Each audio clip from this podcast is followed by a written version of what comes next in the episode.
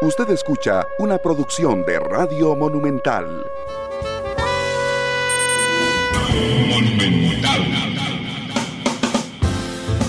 La radio de Costa Rica, dos de la tarde con un minuto. ¿Qué tal? Muy buenas tardes y muchas gracias por estar con nosotros. Hoy en horario normal, dichosamente, en Matices, hora 30 minutos, para analizar lo que ha ocurrido en Costa Rica y en el mundo durante las últimas horas y particularmente con eh, la formación o el anuncio de la formación de la coalición para el cambio, encabezada por don Eliezer Feinseig, el presidente del Partido Liberal Progresista, y por don Mario Redondo, que es el presidente de Alianza Demócrata Cristiana, pero además que es el alcalde de Cartago.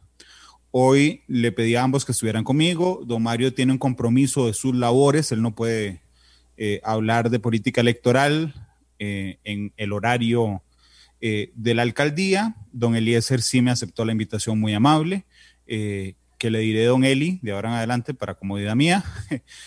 don Eli, bienvenido a Matices, ¿cómo le va? ¿Qué tal? Buenas tardes, Randall, muchísimas gracias. aquí con toda la pata, saludos a toda la audiencia de Monumental y de Matices, por supuesto. Muchas gracias por estar con, con nosotros. Hace algunos meses, cuando conversábamos,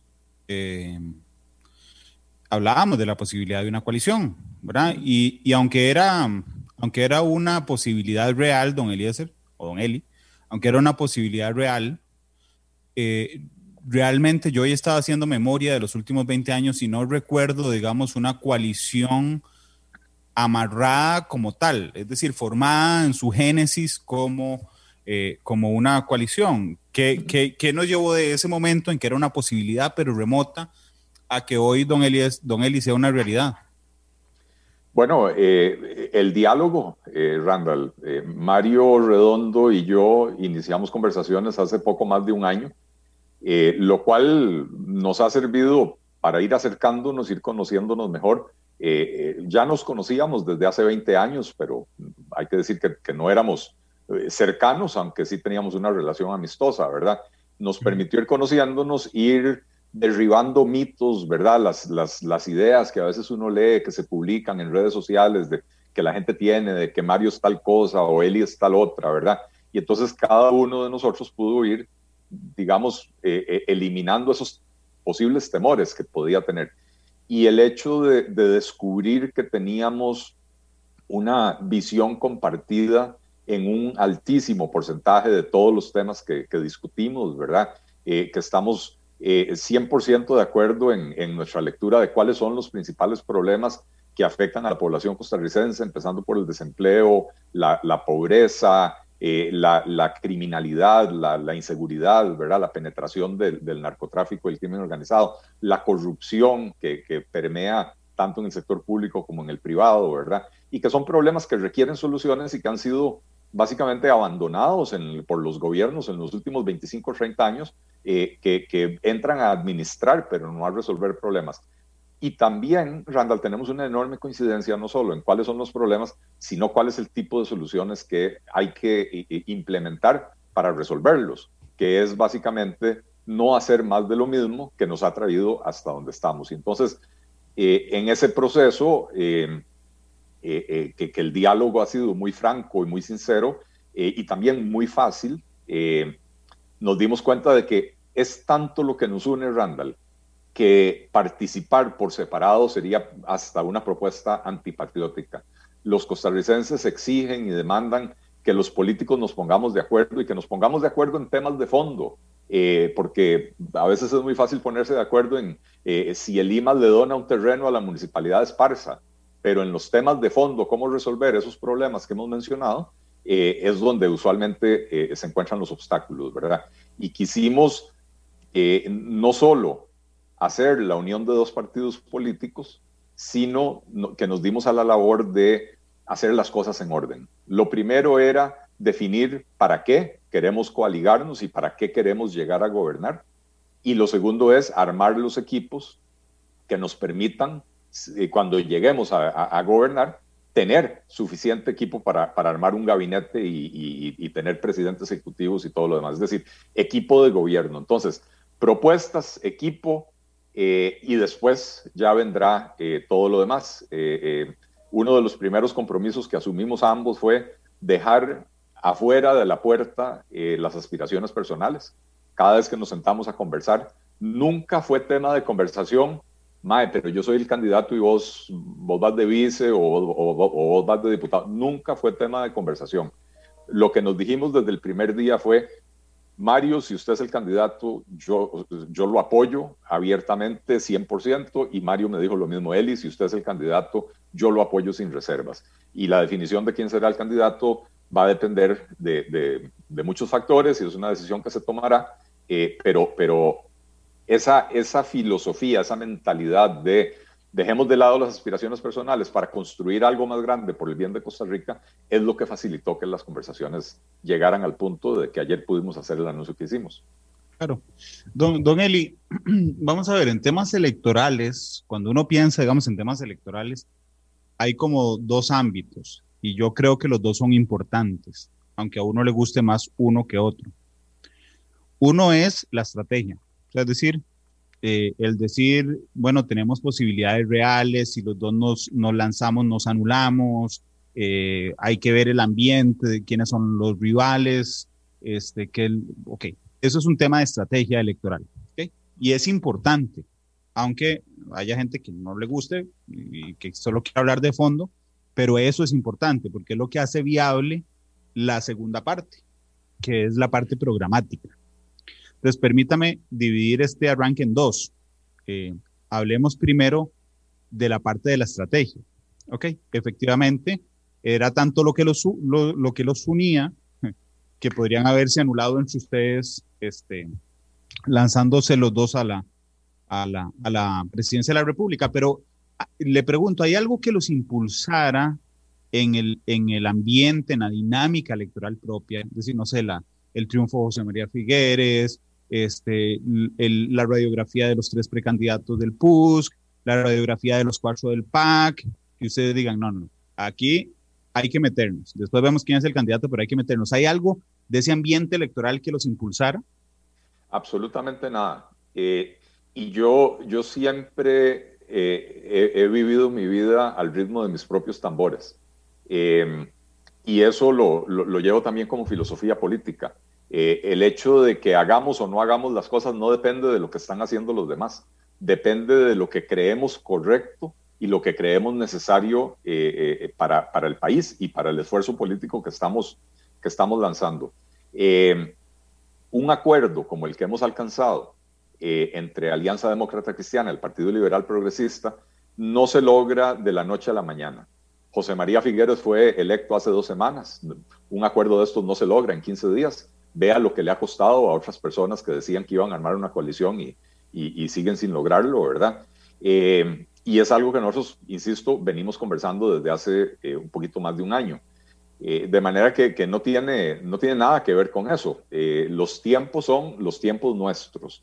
Nosotros tenemos que llevar este acuerdo a las asambleas nacionales de ambos partidos y para eso tenemos básicamente el mes de julio porque a más tardar el 5 de agosto hay que inscribir la, la, la coalición.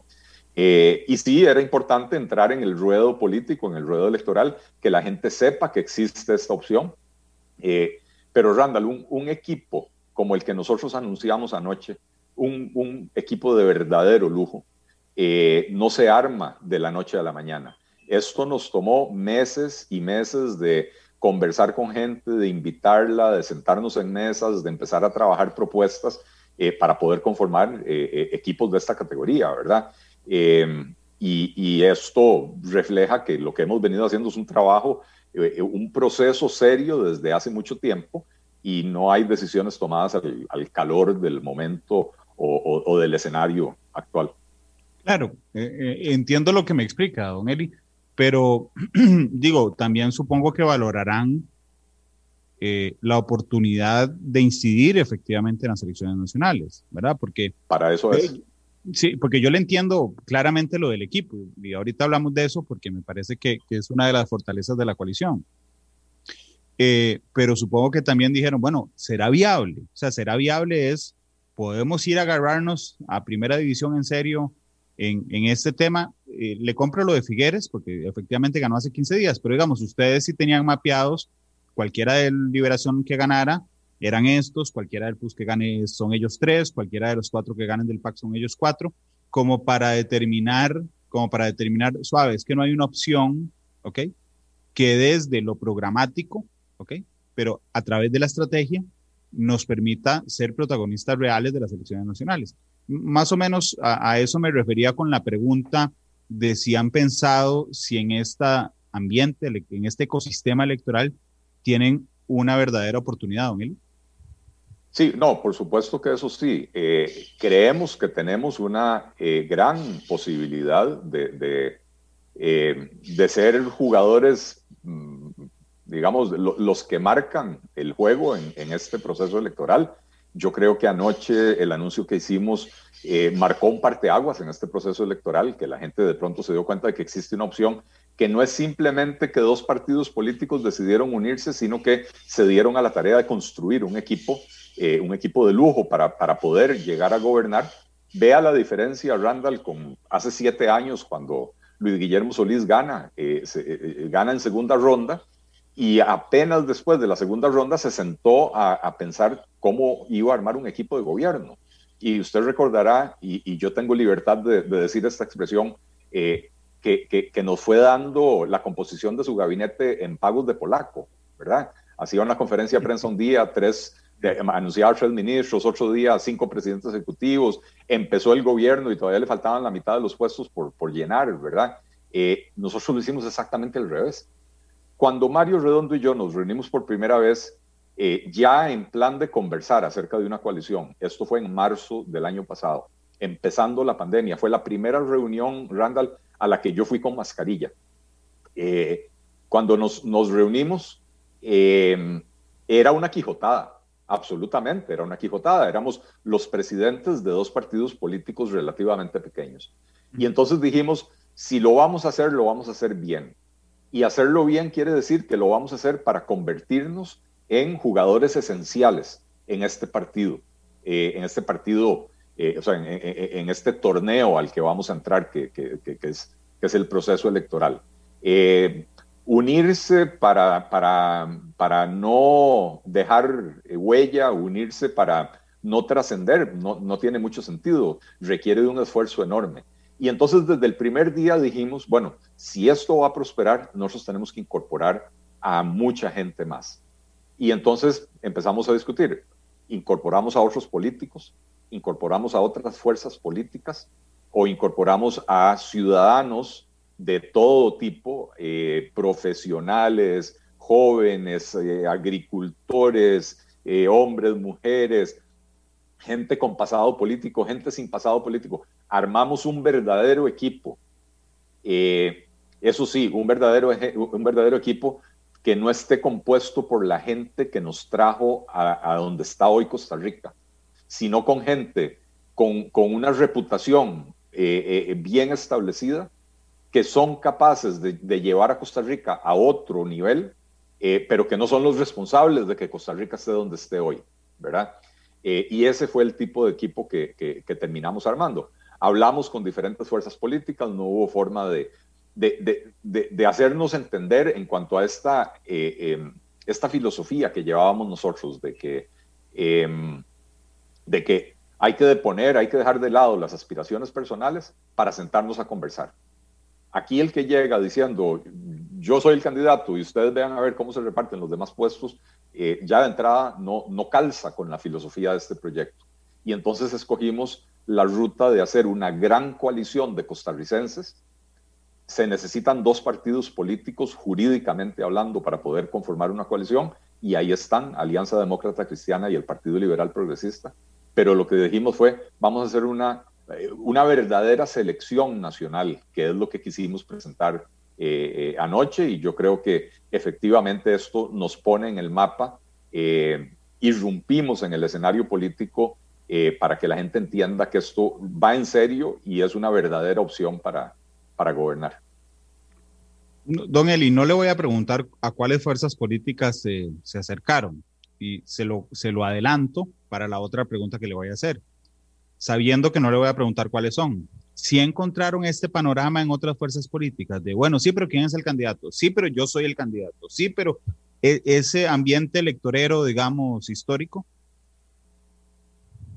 Sí, la respuesta sí, y no hay, y no hay que calificarla más. Eh, en efecto, eh, a ver, hubo, hubo personas eh, o representantes de partidos con los que conversamos y, que abiertamente dijeron, gracias por tomarme en cuenta, pero no, no me interesa entrar en una coalición. Perfectamente válido. y hubo otras personas y otras agrupaciones, incluso alguna que nos sugirió que renunciáramos a nuestras propias banderas y que nos cobijáramos todos bajo la, la bandera de esta otra persona, este, eh, lo cual no hubiera sido una, una, coalición, hubiera sido una claudicación de, de principios, ¿verdad? Eh, de manera que, que, sí, claro. E, es curioso el caso de ustedes dos, aquí voy a personalizarlo, en el de Don Mario y en el suyo, Don Eli. Y voy a empezar por Don Mario, y no quiero minimizar, digamos, jamás los cargos que han ocupado. Pero el caso de Mario Redondo, primero, es particular. Don Mario fue presidente de la Asamblea Legislativa, es decir, fue presidente del primer poder de la República. Justo antes fue 2002-2003, eh, no, perdón, 2006-2004. Es decir, justo en el instante en que el partido de Don Mario, el Partido de Unidad Social Cristiana, hizo ¡pum! y se resquebrajó y chao, chao todo el mundo. Y después surge Don Mario otra vez, ¿verdad? Como un líder provincial, después llega candidato a diputado por una fuerza por primera vez, llega a la Asamblea Legislativa, hace un buen papel, este, eh, Mario se convierte en candidato presidencial, no le va bien si uno lo calcula en que el resultado era ganar las elecciones, porque digo, tuvo menos del 1%, pero le fue bien porque tuvo incidencia, porque se dio a conocer y hoy es alcalde de Cartago, ¿verdad? Entonces digo, es interesante porque cuando usted sale a la calle, usted le dice a la gente Mario Redondo y sabe quién es, y eso no es común para nada, ni en un diputado, ni alguien que haya perdido, digamos, su partido político hasta el piso, como le pasó al PUSC, o, este, o un alcalde, ¿verdad? Y en el caso, voy a concentrarme primero, Mario, ya me concentro en usted, pero ese caso de, de don Mario a mí me llama muchísimo la atención, don Elias. Bueno, es que yo, yo creo, Randall, que la, la decencia de Mario eh, es muy notoria eh, y la gente lo percibe, ¿verdad? Eh, y no solo es un, ser humano decente, una persona a carta cabal, sino que además ha sido un funcionario público muy competente. Lo hizo muy bien como diputado, lo está haciendo muy bien como alcalde, es un magnífico comunicador, además una persona con una empatía enorme con la gente, con el pueblo, ¿verdad?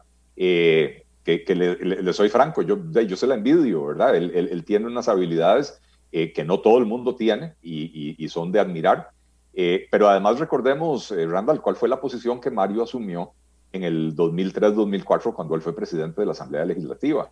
A pesar de que eran expresidentes de su partido y que la línea de partido era vamos a, respaldar a nuestros expresidentes, Mario asumió una posición independiente y dijo, eh,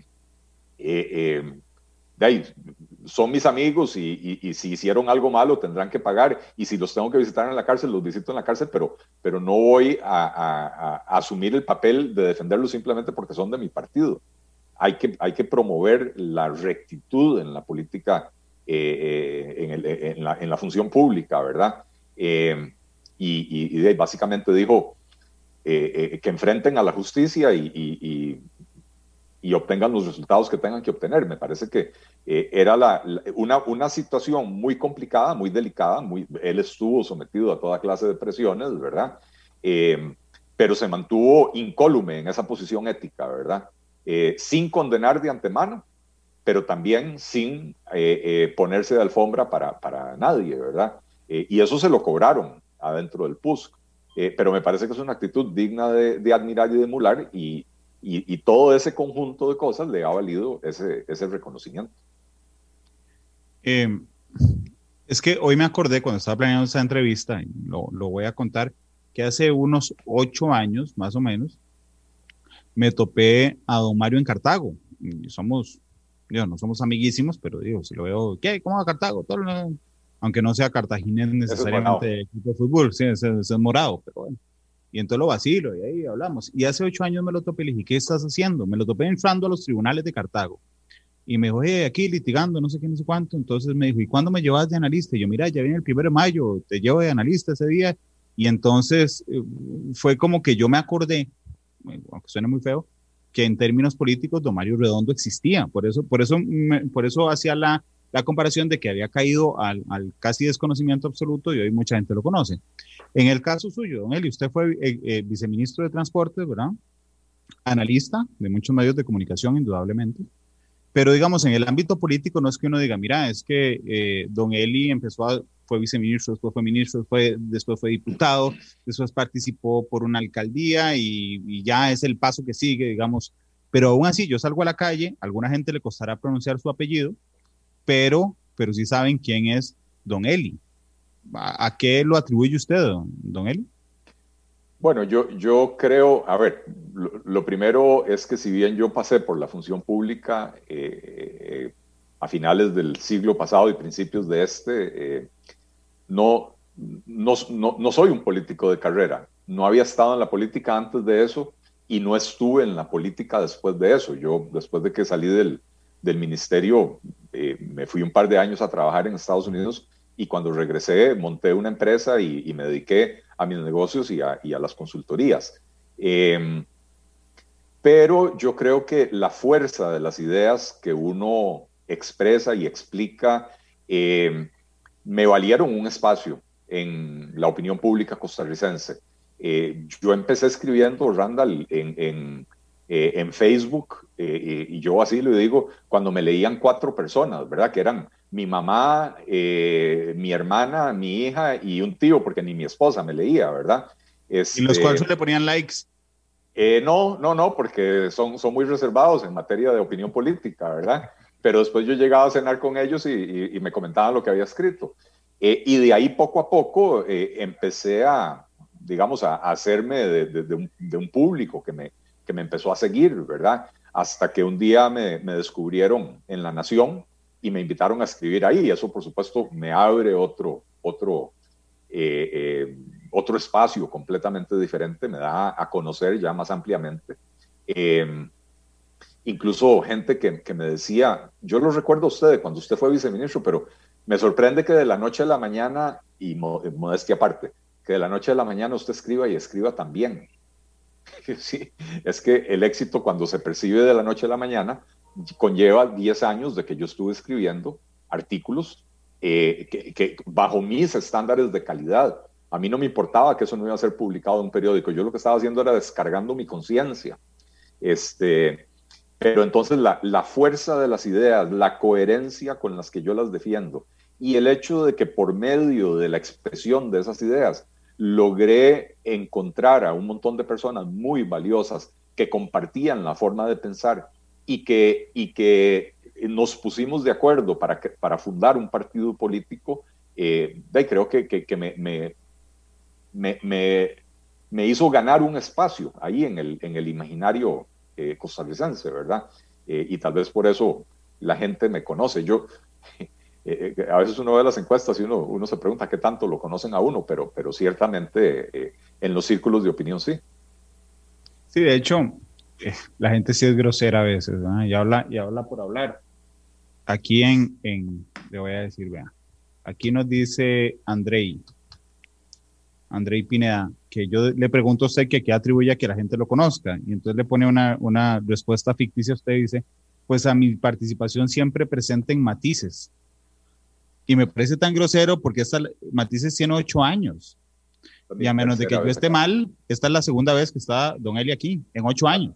La tercera, Randall. La, este, bebé, imagínate. La, la, primera, la primera que usted me invitó, eh, yo era un literal desconocido. Y no me acuerdo por qué escribí algún artículo sobre algún tema, eh, uno de mis primeros artículos en La Nación, que llamó mucho la atención y, y, y, usted me llamó y me dijo, eh, te quiero que me venga a hablar de eso. Fue como analista. Como analista, como analista. Y la segunda sí fue el año pasado, eh, ya más en un rol político, ¿verdad? Eh, para hablar del partido. Para hablar del partido, así es. Y aquí dicen, bueno, y es que doña Amelia le hace campaña desde hace dos años. Yo no, no, yo, yo no sé, eh, porque el programa no es mío y tengo que confesar que casi nunca escucho, más nunca escucho nuestra voz porque es la hora de reunión de, de, la sala de redacción. Digo, pero yo, yo no sé por qué alguien cree que usted tiene un, un trato no solo conmigo, sino con medios que lo hacemos famoso, don Eli. Eh, a ver, cuando uno aparece en diferentes medios, eh, hay gente que entiende que es porque uno viene como analista a aportar eh, cosas interesantes. Eh, y yo creo que esa, esa es la razón. Y, y, si usted me permite mencionar a la competencia, esa es la razón por, por, por, la cual a mí me, me, me invitan como analista, constantemente me, me invitan eh, es más, tengo que decir que en Monumental es donde menos me, me, invitan, ¿verdad? Pero constantemente me invitan eh, en CR Hoy, en, en, en 89.1, eh, ocasionalmente en Colombia, La Nación, no solo que, que me, me, permitía escribir una, una columna, sino que me invitaba a foros, etc. Doña Amelia también me ha invitado en, en varias ocasiones cuando hay algún tema que ella sabe que yo, lo, que yo domino. Eh, y estoy seguro que ella aprecia que, que, cuando yo participo no es para decir perogrulladas, sino que yo llego a hacer un aporte, que muchas veces puede ser polémico, pero es un aporte original, es un aporte interesante. Eh, cuando yo llego al programa de ella, como a cualquier otro programa, es porque me preparé y sé de lo que estoy hablando y, y, le presento un análisis muchas veces distinto de lo que, de lo que es normal escuchar, ¿verdad? Eh, de, ahí, de ahí a que me estén haciendo campaña, eh, gracias, pero no, pero no es cierto. 2 con 27 eh, de la tarde, gracias por estar con nosotros. Eh, don Eli, vamos a lo programático. Le dije que lo partiéramos en dos, esta primera parte, la estrategia, ya la pasamos, y lo otro es lo programático. Le, quiero preguntar, ¿usted tiene la impresión de que Mario Redondo es conservador? Eh, él se define como tal. Eh, yo creo, eh, a ver, hay, para mí hay dos tipos de conservador. Conservador, entendiendo la persona que lleva un estilo de vida ordenado, conservador, qué sé yo, casado con la misma mujer, 27 años y esto y lo otro, y, y cómo se llama, eh, eh, que no anda en fiestas y en el jet set y la avioneta set y todo ese tipo de carambadas, eh, que tiene sus valores, los vive y los practica, pero entiende que son sus valores y no se los anda tratando de imponer a nadie más. Y y después están los conservadores de discurso, que son los que nos quieren imponer a todos los demás su forma de pensar, su visión de mundo, ¿verdad? Yo creo que Mario es de los primeros. Yo creo que Mario es una persona eh, ordenada, respetuosa, con, lleva una vida sosegada, eh, pero no es de los que nos andan predicando y diciéndonos, eh, usted tiene que ser así, usted tiene que ser así, ¿verdad? Y, me parece que, que sí, en, algún sentido él es conservador. a mí, yo recuerdo una vez un, un, conocido que, que, me invitó a tomar un café y me decía, Usted es curioso, me dice, porque usted es liberal progresista, está a favor de, algunas causas que los conservadores no, no, están, no están a favor. Y sin embargo, usted es la persona más conservadora que yo conozco. Digo yo, ¿a qué se refiere? Y, me dice, bueno, eh, mi esposa y yo acabamos de cumplir, eh, permítame hacer el cálculo, 27 años de casados. Cuidado, cuidado. hace dos semanas, 27 años de casados tenemos dos hijas, eh, y me decía él, a usted no se le conocen eh, escándalos de faldas, no se le conocen enredos financieros, eh, o sea, usted no anda en, en, carambadas raras y qué sé yo, vive una vida muy tradicional.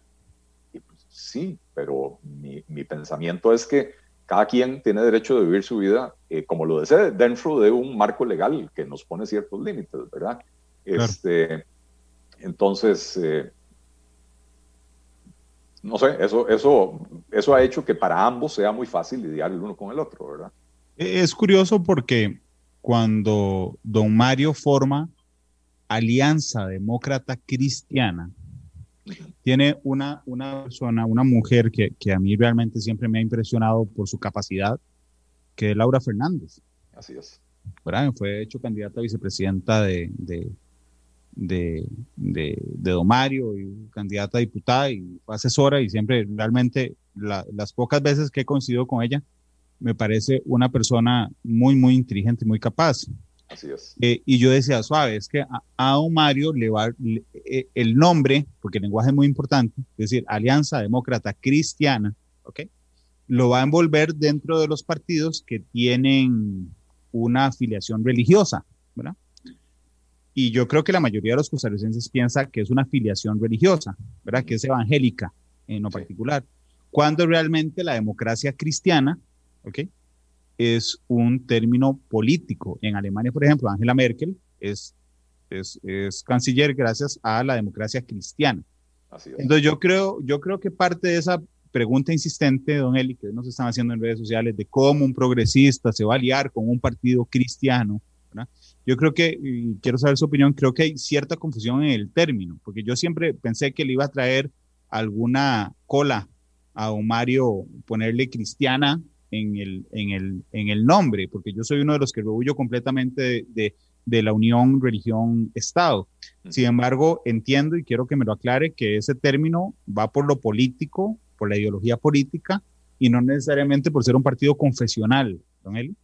Así es, totalmente. De hecho, eh, eh, en una de las primeras conversaciones que yo tuve con Mario, él, me decía, eh, me decía, cuando yo fundé este partido, jamás se me ocurrió que iba a fundar un partido confesional o un partido evangélico o un partido religioso de ninguna naturaleza. La democracia cristiana es una filosofía política muy parecida al social cristianismo, ¿verdad?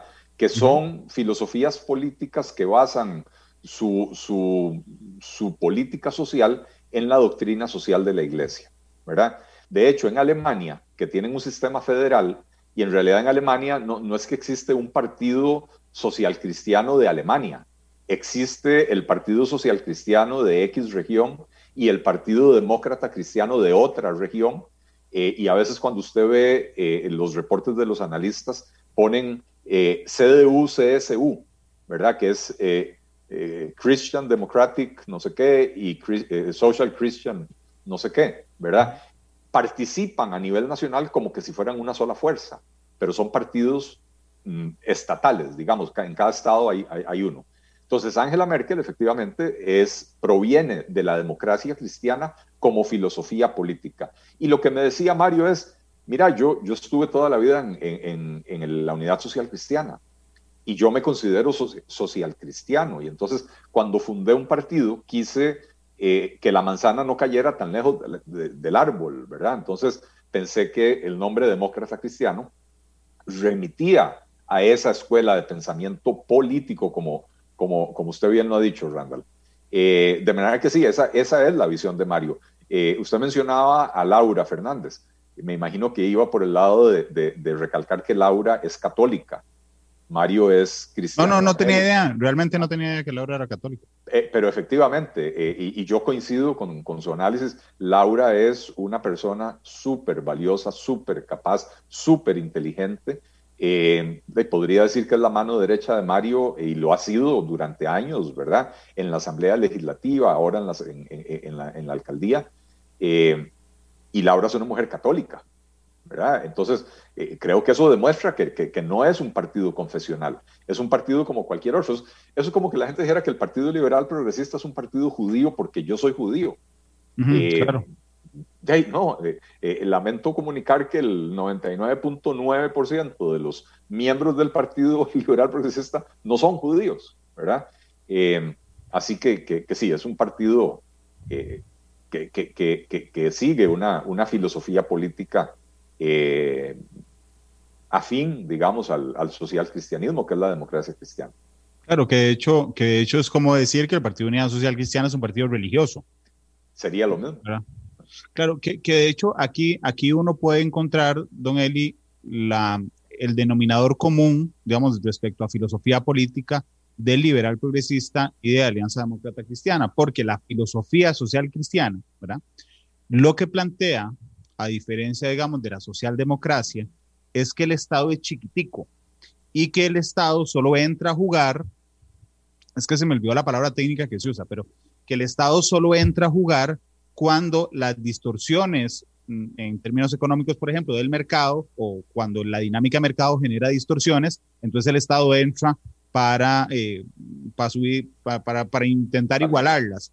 En la socialdemocracia es al revés, el Estado está presente, digamos, como un vigilante permanente de esa dinámica de mercado, ¿verdad? Y en eso, en esa participación eh, apenas, digamos, tangencial del Estado en la dinámica de las libertades personales y de la libertad económica de la gente, es donde el liberalismo, me parece a mí, y el social cristianismo se parecen desde la filosofía política y particularmente la económica, don Eli. Eh, si es no, dígame que no. yo, sí, yo, yo creo que, que hay suficiente, a ver, hay suficiente distancia entre el social cristianismo y el liberalismo como para que sean dos escuelas de pensamiento diferentes. Pero ciertamente el social cristianismo es más abierto a la, a la participación del mercado, a la, a la, participación de la empresa privada, a, a, lo, que, a lo que usted decía, ¿verdad? El, Estado eh, como una especie de vigilante, árbitro, pero que no, no, no necesariamente se mete directamente. Eh, patea. En, el, en la socialdemocracia es como el entrenador que se metió a la mejenga. En, en el otro es el árbitro que no puede patear la bola. Exactamente, exactamente. Y, ahí sí estamos, estamos de acuerdo, ¿verdad? Eh, también yo, yo, yo, creo que eh, Mario es una persona eh, sumamente inteligente y él a lo largo de su vida política se ha dado cuenta del, tipo de cosas que sirven y el tipo de cosas que no sirven.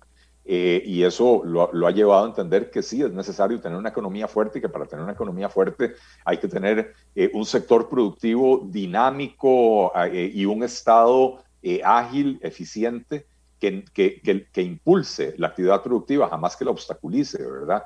Eh, y entonces en ese sentido, nuestras ideas en el pensamiento económico eh, son bastante cercanas, muy cercanas. Eh, y, entonces eso nos ha permitido construir una agenda común. usualmente se habla de, de, acuerdos de mínimos o, agendas de mínimos. Yo no diría que la nuestra es una, es, es una agenda de mínimos. La nuestra es una agenda bastante amplia porque tenemos coincidencia en una enormitud de, de, de temas, ¿verdad? Eh, y, entonces eso nos permite entrar cómodamente en, una coalición. Claro, indudablemente. De hecho, le, iba a preguntar desde lo programático, porque digo, efectivamente en lo económico eh, podrían estar muy cerca. En lo programático, don Eli, ¿qué les costó de decir, uff, es que, suave, aquí hay una diferencia irreconciliable, que en vista del anuncio que hicieron ayer, puede ser, es una diferencia irreconciliable, pero no es tan importante para echarnos a perder el resto. Pero digamos, en lo programático, ¿Qué, les costó sincronizar? Eh, en realidad nada, Randall. Eh, y, te lo digo con, total sinceridad. Eh, hemos hablado bastante de Alemania, de la socialdemocracia, perdón, de, la democracia cristiana alemana. y aprovechemos que la democracia cristiana está en el poder desde hace 10 o 12 años, que Angela Merkel ha sido la primera ministra. Allá es un régimen parlamentario, es un poco diferente al régimen presidencialista que tenemos acá. Pero eh, el, Partido Demócrata Cristiano Alemán nunca, por lo menos en, este periodo, nunca ha logrado una mayoría para poder gobernar por sí solo. Y entonces son gobiernos de coalición. Y ahí sí se han tenido que aliar con personas con, pensamientos bastante más distintos, ¿verdad? Entonces, eh, eh, yo recuerdo en algún momento la coalición de Angela Merkel incluía a los verdes ecologistas y a los liberales alemanes. Y los liberales, digamos que es un partido de pensamiento bastante parecido al liberal progresista. Los verdes ecologistas, en, muchos casos, uno podría decir que sería más afín a, una ala izquierda del PAC. Y sin embargo se juntan y dicen, ok, estas son nuestras propuestas de gobierno. Eh, si las comparamos, encontramos que en los siguientes 24 temas tenemos coincidencias entre todos. Entonces, hagamos que esta sea nuestra agenda armemos una coalición donde estos 24 temas son los compromisos que asumimos y esto es lo que vamos a impulsar como gobierno, porque son temas en los que estamos todos de acuerdo. Los otros temas en los que no estamos de acuerdo no son parte de la agenda del gobierno. Eh, y, con eso se resuelven eh, las diferencias, ¿verdad? Eh, cada partido seguirá pensando lo que piensa en, algunos temas, pero no son parte de la, agenda de gobierno y entonces no es eh, lo, que el gobierno vaya a impulsar. Pero en lo que, en lo que se trata de, resolver los problemas de la situación laboral, del desempleo de las personas, los problemas de la pobreza, los problemas de la inseguridad, eh, los problemas de la pérdida de competitividad eh, del, sector agrícola y en general del sector productivo costarricense, em, eh, la corrupción, los principales problemas que afectan a los costarricenses, estamos, estamos totalmente de acuerdo. ayer Mario decía que la mejor política social es una buena política económica. Una persona que tiene un buen trabajo formal y bien remunerado no cae en situación de pobreza. Y entonces esto implica que tenemos una, una gran coincidencia. Esto no quiere decir que vamos a, abandonar los planes sociales, pero que sí tenemos, coincidimos en entender que el fallo de los, de los programas sociales en Costa Rica, por un lado, está en la enorme dispersión institucional que hay. 23 instituciones administrando 44 o 45 programas sociales, la plata se queda en burocracia en vez de llegarle a los beneficiarios pero también hay un tema de filosofía, de cómo, de cómo se pretende resolver el problema. Eh, y estos programas no están hechos para erradicar la pobreza, sino para hacerla más llevadera. Y eso para mí, eh, Randall, y para Mario es inmoral, porque es una propuesta que le dice a la persona pobre, no nos interesa sacarlo a usted de la pobreza, lo único que nos interesa es mantenerlo dependiente del Estado para que usted sea un ciudadano agradecido y vote por nosotros en las próximas elecciones. Y lo que nosotros planteamos es cambiar el concepto, digamos, proverbialmente hablando, es pasar de regalarle la comida a la gente a darle la caña de pescar y enseñarle a usarla para que se pueda valer por sí mismo. Don Eli, hablemos de la, de, de, la propuesta electoral. Tengo claro, por supuesto, que no han definido candidato o candidata presidencial por supuesto. Pero la coalición llevará, esta, esta eh, conclusión es muy sencilla, una sola fórmula presidencial, ¿verdad? Okay. Y una sola de diputados. Esa era la pregunta, porque me, puede decir, no, no quiero andar en, en, temas, porque ya que me dijeron, pregunte sobre eutanasia, vean, eso no, realmente la discusión sobre eutanasia, que a mí me parece importante, no le lleva ningún plato de comida a la mesa a nadie, pero, pero entiendo que digamos que son temas importantes, pero me puede decir uno, no para andar en eso, sino para poner un ejemplo en el que usted diga, en eso no estamos de acuerdo, esto no, se va, no se da punto de acuerdo en el gobierno, cualquier tema, don Eli. Mire, eh, es que no, no vale la pena caer en el juego de quienes quieren utilizar esto para polarizar eh, al electorado. Está bien, voy a eh, ponerle un ejemplo, voy a ponerle un ejemplo para no hacer eso. ¿Está bien? digamos que el, el, liberal progresista le gustan las tasas grandes y al Alianza Demócrata Cristiana no. Okay.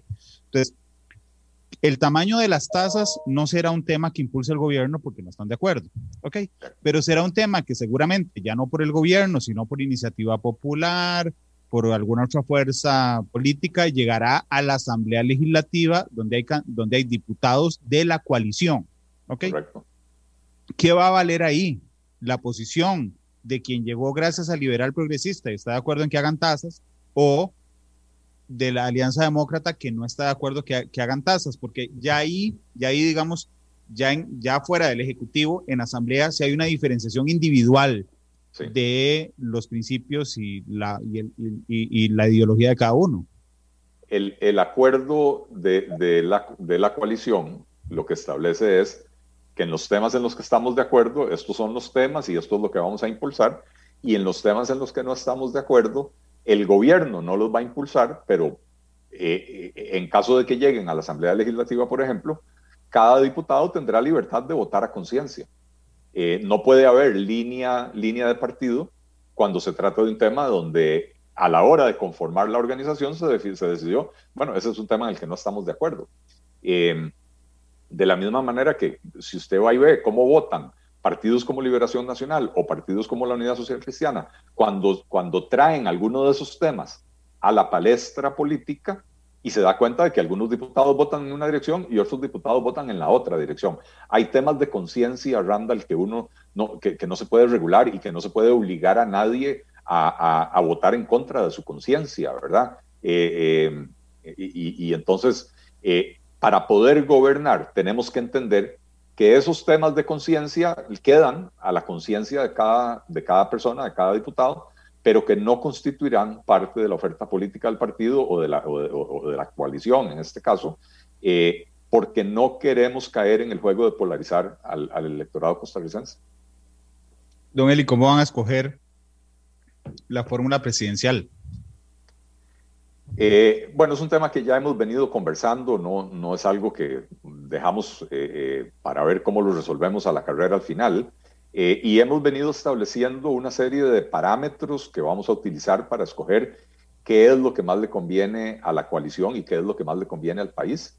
y también hemos definido una serie de personas que son de mutua confianza de Mario y mía eh, que, les, hemos estado consultando y nos han estado asesorando y nos han estado dando sus puntos de vista para poder llegar a un, consenso entre, entre ambos. Eh, estamos 100% eh, seguros de que vamos a poder llegar a, ese acuerdo, a un consenso. reitero, porque el primer punto de la agenda de la coalición fue la promesa que nos hicimos mutuamente de que si Mario es candidato va a contar con mi apoyo eh, irrestricto y si yo soy candidato voy a apoyar con el, eh, voy a contar con el apoyo irrestricto de Mario. Eh, y eso sigue vigente. Anoche que tuvimos este evento, mientras esperábamos a que prendieran las luces, estábamos ahí atrás del escenario, nos reiteramos esa promesa, renovamos los votos, digamos, ¿verdad? y estamos clarísimos de que, de que ese es el, el camino. Si renovaran los votos los dos es muy progre y poco, y poco conservador. Pero, pero eh, está bien, don Eli, pero entonces será uno de los dos. Ok, listo. Ahí, ahí ya avanzamos. Será uno de los dos. Ok, creo que eso lo han dejado claro. ¿O es usted o es Mario? Sí, en este momento, eh, recuerde que esto tiene que ir a ratificación de las asambleas de los partidos, ¿verdad? Eh, y siempre podría salir alguien en, una asamblea que diga, yo, yo, quiero que me consideren a mí. Pero el que va, digamos, es ese petit comité de confianza suyo y de Mario el que va a decidir, o sea, no sé, lo que quiero conocer es la dinámica de, mira, nosotros nos comprometemos que de aquí al 30 de julio lo que ese petit comité decida, se, lo respetaremos los dos, o no sé, los parámetros son un parámetro de la encuesta, quién lo conoce más, quién no, quién tiene más likes, discúlpeme que sea tan burdo, eso jamás se me ocurriría que lo vayan a decir, quién tiene más likes en Instagram, eh, a, eso, a eso me refiero. ¿Cuál será la dinámica para escoger? Sí, no, no, es, una, no es una dinámica o, la parametrización no es basada en likes ni, ni en encuestas. Eh, eh, parte de un análisis de la problemática del país y, y, qué es lo que se necesita para poder sacarlo adelante. Y Mario y yo, lo que a mí me gusta de trabajar con él es que nos complementamos magníficamente. somos dos personas muy distintas, de orígenes muy distintos. Eh, él es abogado, yo soy economista, yo soy más de choque, más frontal. Mario es una persona conciliadora, eh, es buenísima para el diálogo eh, y se necesitan ambas cosas en un gobierno, ¿verdad? Entonces, al final de cuentas, no importa si el novio va arriba o el novio va abajo, ¿verdad? Lo, lo, lo que importa es que tengan hijos. Este, y el, y el ¿cómo se llama? Fíjate, se le salió esa frase progre. Eh, no, el novio o la novia. Ah, bueno, bueno, está bien, está bien, sí, sí, está bien. O sea, recuérdese lo, que gritaban aquí en, en, las bodas en los pueblos, ¿verdad? Arriba el novio, arriba la novia. Entonces no importa si, si el novio va arriba o la novia va arriba, lo, que importa es que al final formen una familia. Es lo que estamos haciendo, estamos formando una familia eh, ampliada, que ya no es solo el Partido Liberal Progresista, ya no es solo la Alianza Demócrata Cristiana, es la, una gran alianza de costarricenses que están dispuestos a arrollarse las mangas, personas que ya llegaron a la conclusión de que este país está tan cerca de una crisis seria, de una catástrofe que puede ser económica o puede ser social por la polarización, que si no hacen algo, va a quedar la solución en manos de quienes nos trajeron hasta este punto.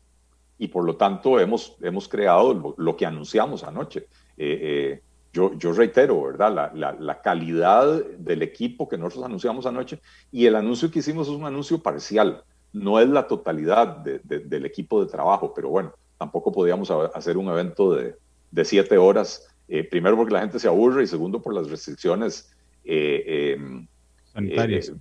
sanitarias, ¿verdad? Que no se puede hacer un, un, evento de más de dos horas, etcétera, ¿verdad? Entonces,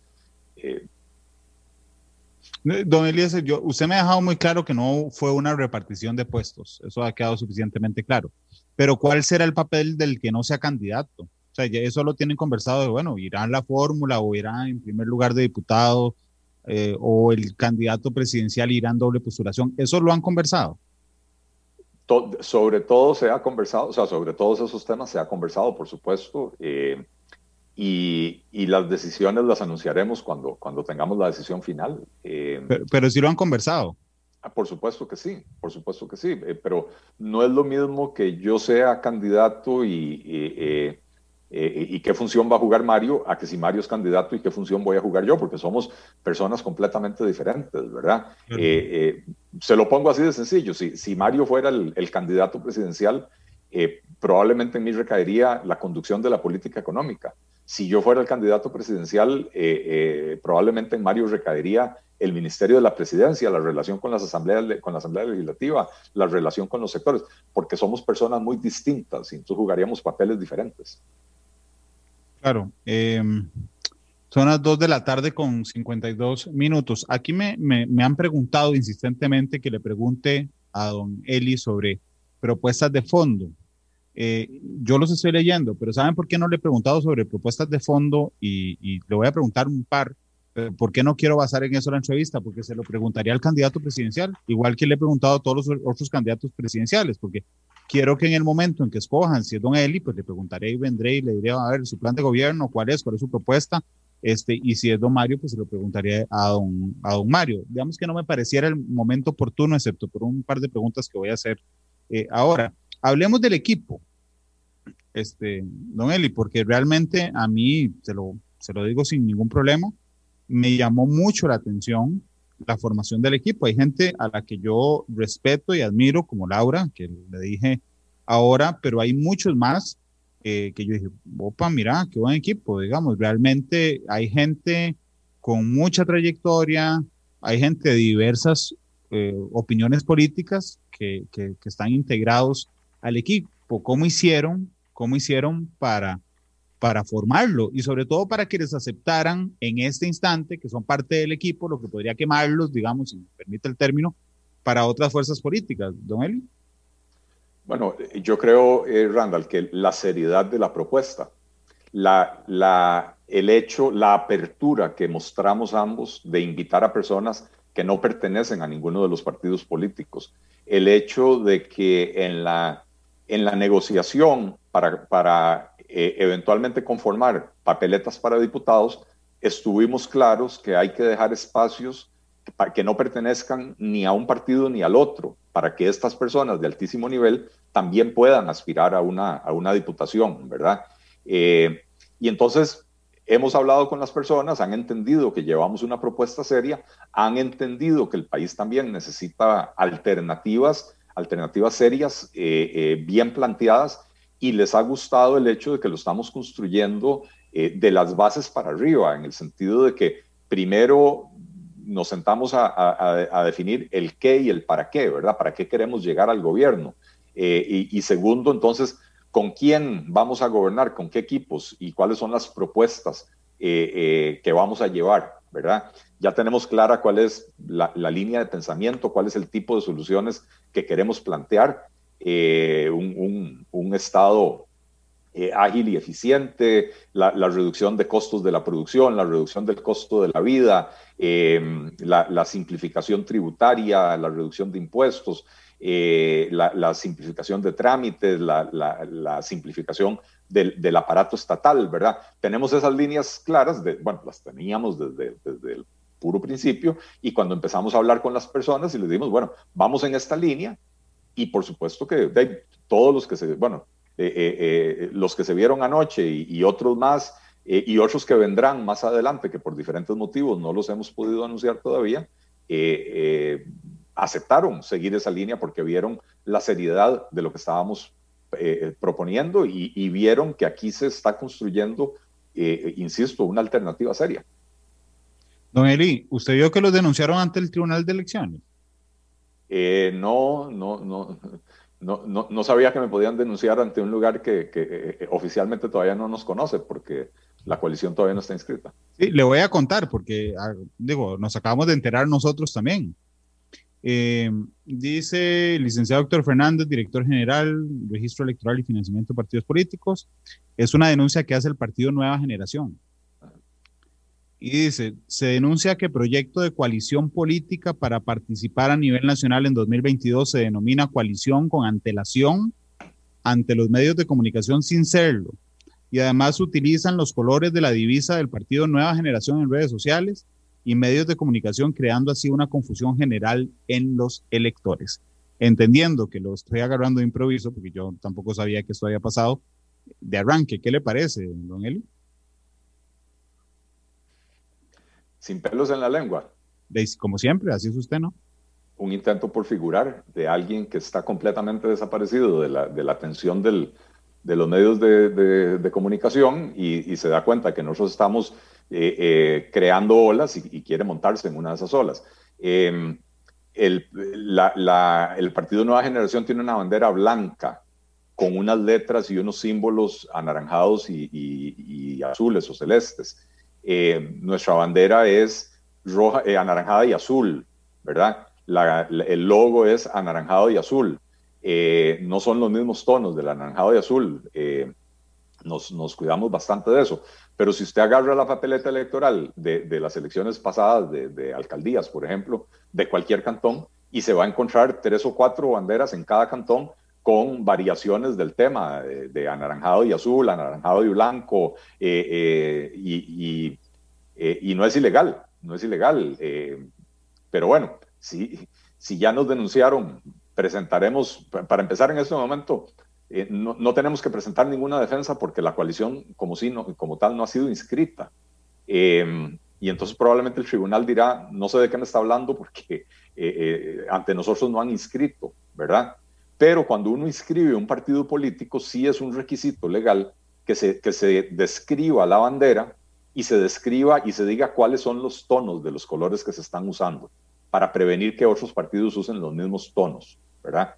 Entonces estamos claros de que procedimos correctamente eh, porque lo analizamos antes de tomar la decisión. Eh, y puede dormir tranquilo don Sergio Mena que, que, no, que si él sigue usando los colores originales suyos, porque él dejó de usar el blanco él empezó a usar el azul y el anaranjado, eh, pero, pero su bandera es blanca, ¿verdad? Eh, que si él sigue usando sus, colores tradicionales no va a tener ningún problema con nosotros. Y con respecto a que denuncie que estamos utilizando el término coalición, eh, pues, me parece un intento por limitar la libertad de expresión, cosa que me da risa, ¿verdad? ¿Cómo, ¿Por qué no, puedo, ¿por qué no podemos nosotros anunciar que estamos formando una coalición?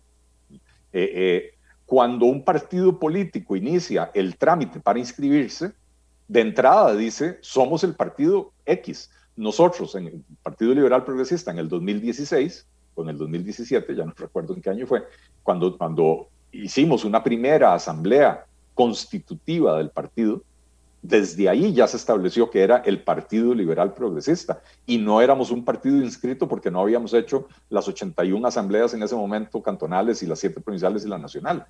Y no hay ninguna violación a ninguna ley porque yo diga estamos construyendo un partido o en este caso estamos construyendo una coalición.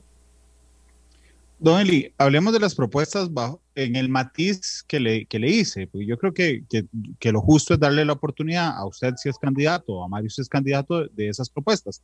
Pero entiendo que programáticamente, y ya que se parecen mucho en algunas cosas, este, deben de definir tres, tres, no sé, algunas, pero quiero preguntarle tres propuestas que ya están listas. Que usted sea, independientemente de quién sea aquí el, el candidato, la coalición irá con estas tres ideas fuerzas.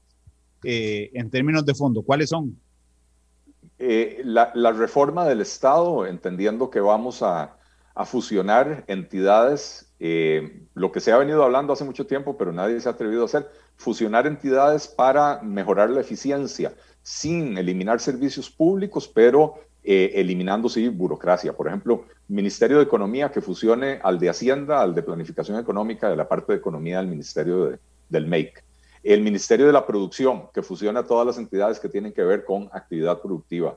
Por ejemplo, el MAG, la parte de Industria y Comercio, Incopesca, Instituto de Turismo, etc.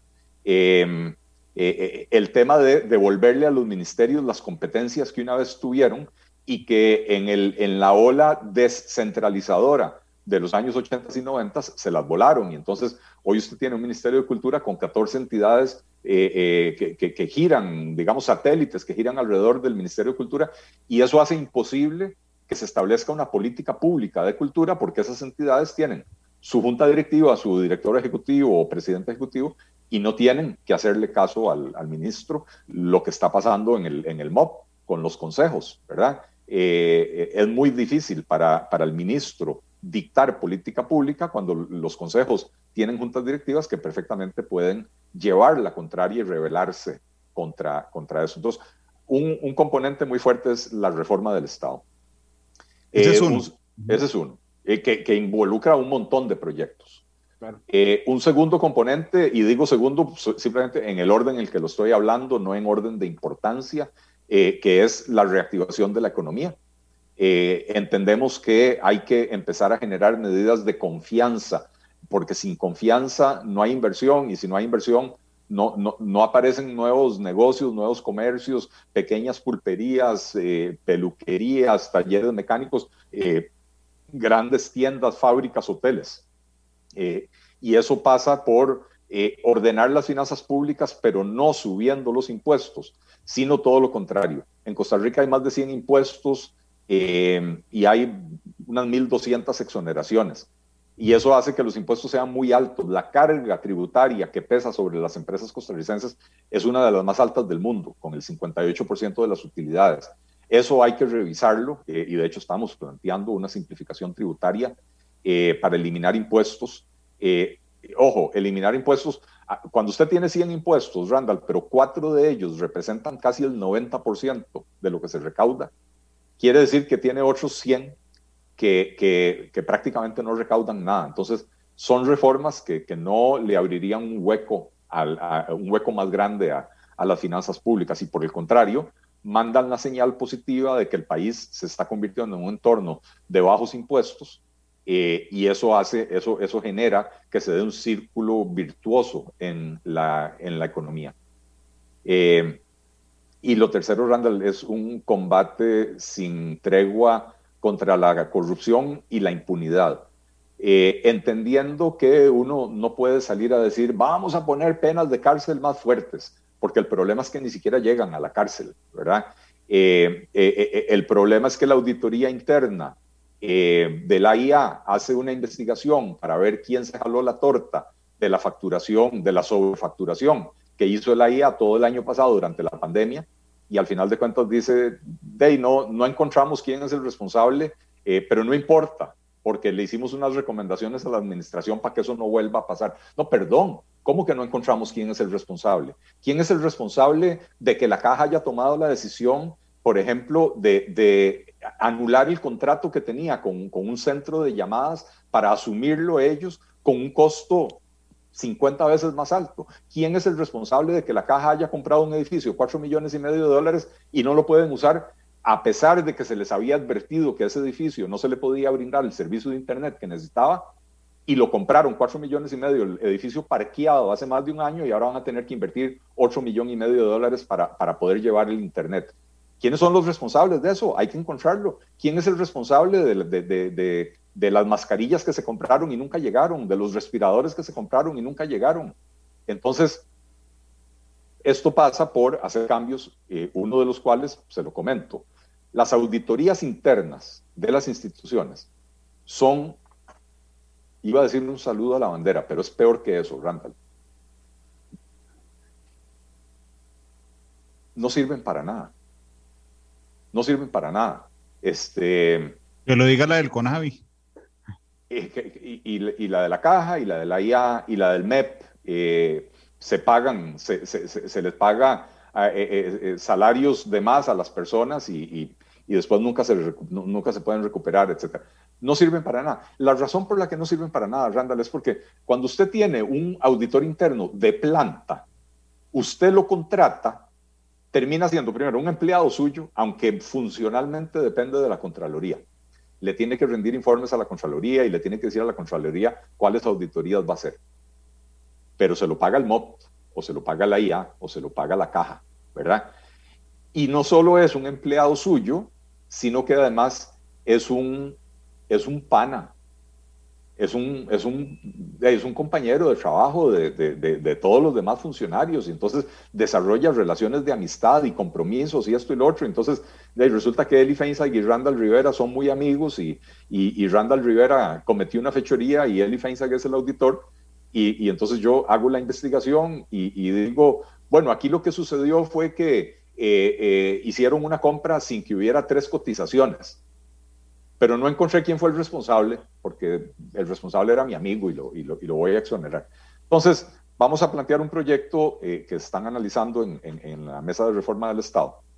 Eh, un proyecto para sacar las auditorías internas de las instituciones, enviarlas a la Contraloría General de la República y que la Contraloría funcione como una especie de empresa de auditoría, como, como, como las empresas de, grandes de, de, auditoría, KPMG o, cualquiera de esas, pero del gobierno.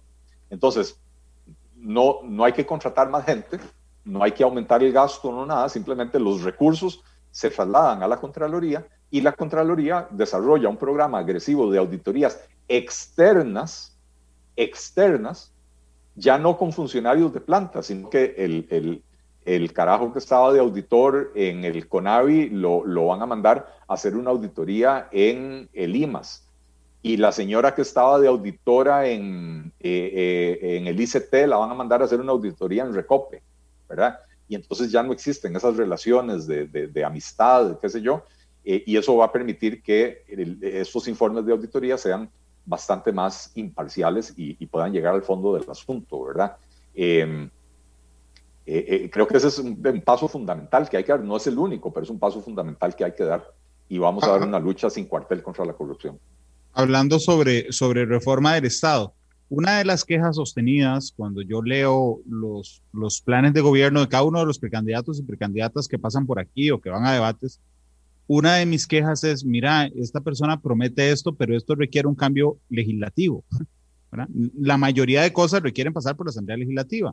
Entonces uno dice, mira, realmente lo que está hablando es, es paja porque no puede prometerle esto a Costa Rica. Podría prometer impulsar tal cosa, ¿verdad? Que es diferente a prometer cambios legales porque eso pasa por la Asamblea. Y, y don Eli, ¿habrán pegado ustedes la lotería completa si además de ganar elecciones nacionales, eh, que, que, eso, digamos, está dentro de lo posible, por supuesto, pero que tengan una mayoría legislativa, ahí sí yo lo veo una cola de un venado, a ustedes y a cualquier otro partido, por la dinámica electoral. Eh, ¿Cómo asegurarle a Costa Rica algunas cosas que no dependerán de ustedes, sino de la Asamblea, don eh, por eso, eh, Randall, estamos presentando como coalición una papeleta única presidencial y una papeleta única de diputados. No vamos a hacer una papeleta de liberal progresista y una papeleta de demócrata cristiano. Eh, y, le estamos pidiendo, le vamos a pedir a la, gente que nos respalde, no solo para la presidencia, sino también para la Asamblea Legislativa, para poder lograr la, mayor cantidad de diputados. Eh, cuando usted hace una inversión en, la bolsa de valores, por ejemplo, a usted le entregan un prospecto, el, puesto de bolsa, le entrega un prospecto sobre eh, X fondo de inversión. Y si usted se lee la letra pequeñita, al final dice el, el eh, ¿cuál es la palabra? El, performance pasado, el rendimiento pasado, que, siempre le presentan a uno, le dicen, en los últimos cinco años este fondo ha ganado 24% anual.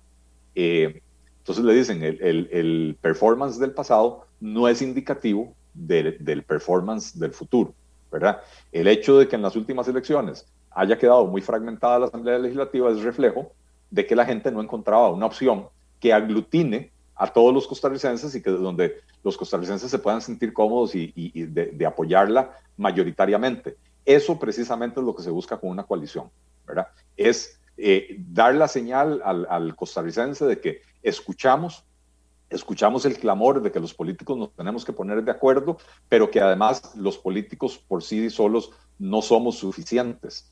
Muchas veces los políticos son parte del problema más que de la solución, ¿verdad? Y por eso es que hemos eh, nos hemos preocupado de conformar un equipo de lujo, una selección nacional de las mentes más brillantes de, la gente y, no está completo el equipo, no está completo, todavía sigue abierto y todavía estamos contratando, por decirlo de una manera, ¿verdad? Para hacer la analogía con el fútbol, todavía no se ha, cerrado la, ventana de, fichajes, ¿verdad? Hay muchísima gente que le puede aportar muchísimo al país y que eh, estaríamos muy contentos de recibirlos en el, en el, partido.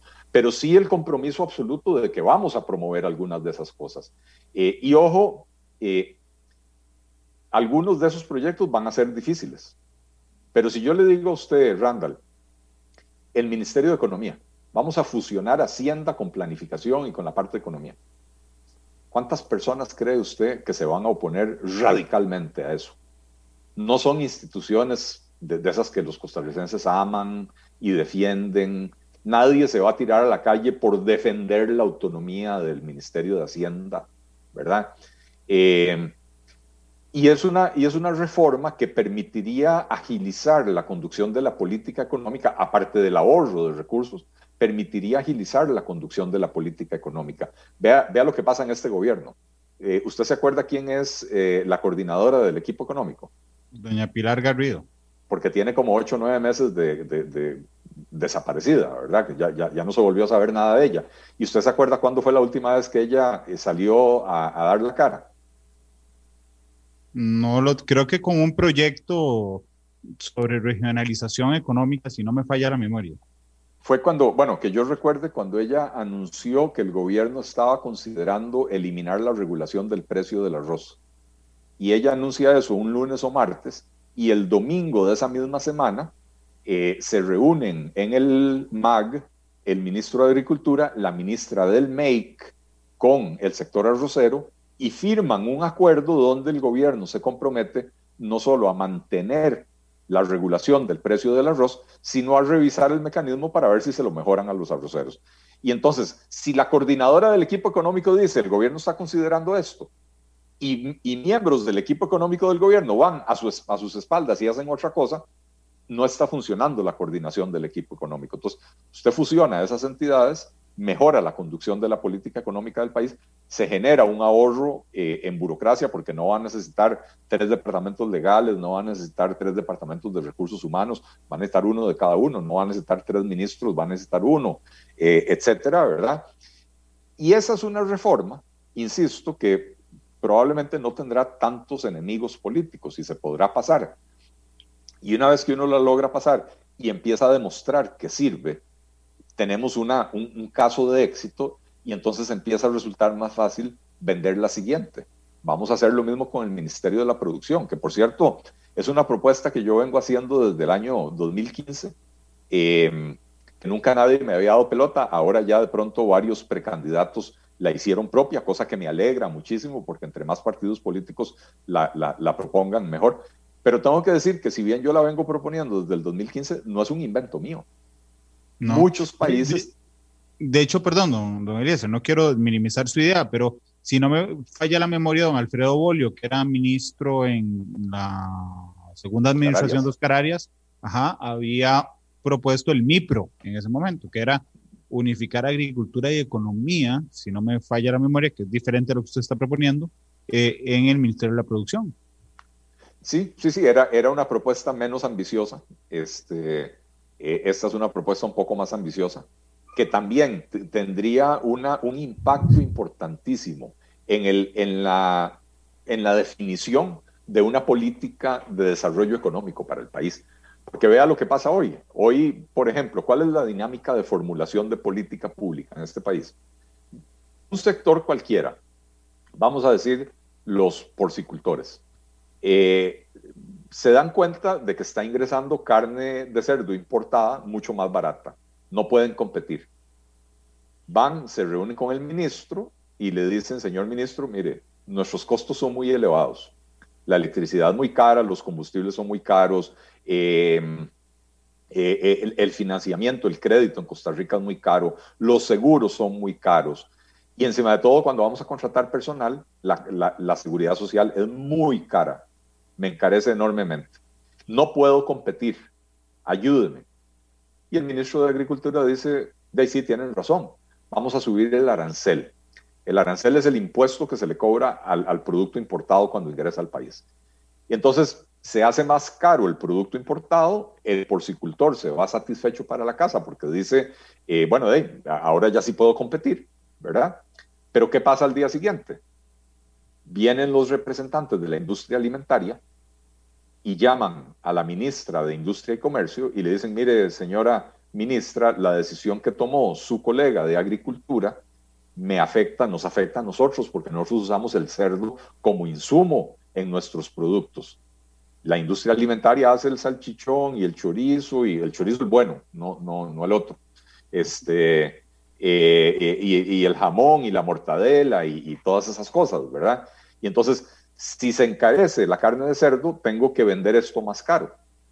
Con el agravante de que el salchichón es la principal fuente de proteína animal en la dieta de las personas más pobres de este país, porque es el tipo de carne más barato. Entonces, esa ayuda que usted le dio al porcicultor la termina pagando desproporcionadamente el consumidor más pobre. Y entonces, ¿cómo me va a ayudar usted a mí para poder yo vender mi producto más barato? Esa es la dinámica hoy usted fusiona estas entidades en un solo ministerio y entonces cuando los porcicultores se van a quejar, donde la ministra da la producción, la ministra sabe que si ella le sube el arancel, al día siguiente los industriales la van a buscar a ella misma, porque ahora ella es la ministra de todo el sector productivo. Y le van a venir a reclamar la decisión que ella tomó, no la que un colega tomó. Y entonces cuando ella se sienta con los porcicultores, va a decir, ustedes tienen razón, producir en Costa Rica es una vulgaridad de caro los está, el gobierno los está matando a ustedes porcicultores. Y entonces, cuenten conmigo, me voy a convertir en su aliada y voy a proponer proyectos para disminuir el costo de la electricidad. ¿Cómo? Metiendo competencia en la, generación y, en la distribución. Eh, sacando el centro, de, el centro de control de energía del ICE eh, para que sea una entidad independiente que compre la energía al mejor postor en todo momento. ¿Cómo? Obligando al ICE a cumplir con las normas de, internacionales de información financiera, etcétera. Voy a proponer mm, meter más competencia en el sector bancario, porque si bien hay competencia, no es una competencia efectiva. Em, eh, y, así por el estilo, me voy a convertir, voy a apoyar la propuesta para eh, eh, eliminar recopio y reducir el impuesto a los combustibles. Y entonces resolvemos el problema de fondo el arancel no resolvió ningún problema de fondo, el arancel cubrió, eh, encubrió el problema que tenía el porcicultor, pero no se lo resolvió. Y cuando usted fusiona estas entidades, lo que va a tener es una política pública mucho más coherente eh, y mucho más efectiva y se va a empezar a notar la diferencia. Y entonces, si logramos el primer cambio, los demás vienen como un dominó. Son las 3 con, con 18. Don Eli, permítame ir a una pausa comercial. Eh, Dicen en Conavi que no se le ocurra subir el arancel del cerdo, pues si no, no pueden pedir nada para carne asadas. Este, son las 3.19, vamos a la pausa, regresamos. Me quedan dos preguntas para Don Eli. Una sobre reforma al Estado y otra, la canción con la que quiere cerrar el programa. Así es que son las 3.19, vamos a la pausa y eh, volvemos.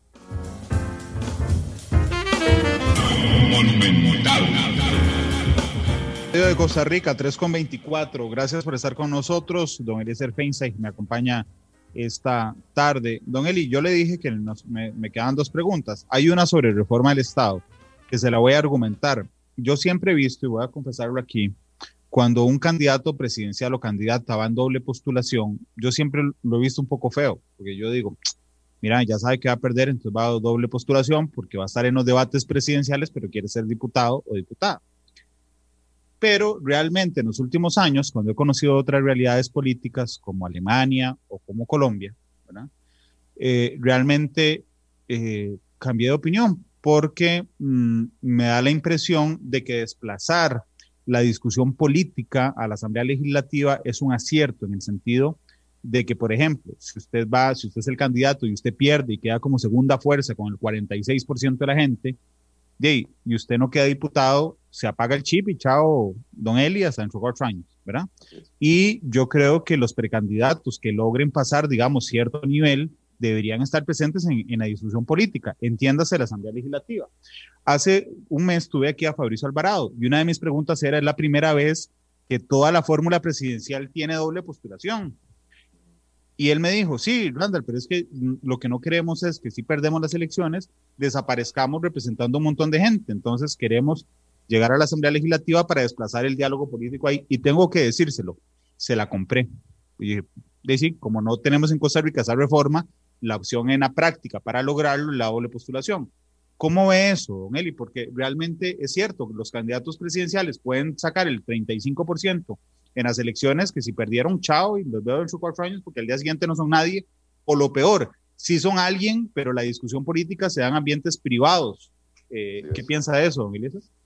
Eh, yo, Randall, al igual que usted, hace unos años pensaba que qué feo eso de la doble postulación. Eh, pero analizando, y es que, es que en Costa Rica tenemos una situación, y es que mantenemos un régimen presidencialista que está diseñado para un bipartidismo, tal vez un tripartidismo, eh, donde, donde hay tres partidos ahí que, que, se alternan, ¿verdad? Eh, ya con el multipartidismo, un régimen presidencialista no, no aguanta. Y entonces este tipo de cosas son cosas que, que responden, corresponden más a un sistema parlamentario o semiparlamentario. Eh, si ningún partido político logra mayorías, ¿verdad? Entonces es necesario negociar, es necesario armar coaliciones. Algunas coaliciones son de coyuntura, otras coaliciones son más permanentes. Eh, pero ciertamente, si el presidente, eh, quien gane la presidencia, llega a Zapote, hoy en Costa Rica no sabe quién es su interlocutor en la oposición, porque los candidatos que lideraron a los, a los partidos en la contienda, desaparecen, que eran, se supone, los que lideraban a los partidos políticos. Entonces, muchas veces pasa, eh, no, solo que se, que se desaparecen, ¿verdad? Digamos, José María Figueres, que, plantea temas, algunos con los que estoy de acuerdo, otros con los que no, pero plantea muchos temas. No gana las elecciones, se desaparece otros cuatro años, ¿verdad? Pero no solo eso, la fracción que en alguna medida le, le debe la vida a él, porque si llegan 15 eh, a diputados es porque tenía un candidato más o menos fuerte, ¿verdad? Eh, la fracción se queda sin ese líder, sin ese dirigente. Entonces, el presidente de la República pasa meses tratando de determinar quién es el que lidera esa, esa fracción, con quién me siento a negociar. Me siento a negociar con el Balcón Verde, me siento a negociar con eh, la finca La Lucha o me siento a negociar con alguno de los diputados que están ahí en la oposición, ¿verdad? Entonces tiene varias aristas. La primera es que si uno se la cree tanto para lanzarse de presidente y defender una serie de propuestas que considera importantes para el país, deberían de ser lo suficientemente importantes para que uno las defienda sin importar en cuál escenario las está defendiendo, ya sea en Zapote o en Cuesta Moras. Pero segundo, facilitaría la, la democracia, facilitaría el diálogo, porque al haber líderes claros de oposición que asumen el rol en la Asamblea Legislativa, sería mucho más fácil. Este programa fue una producción de Radio Monumental.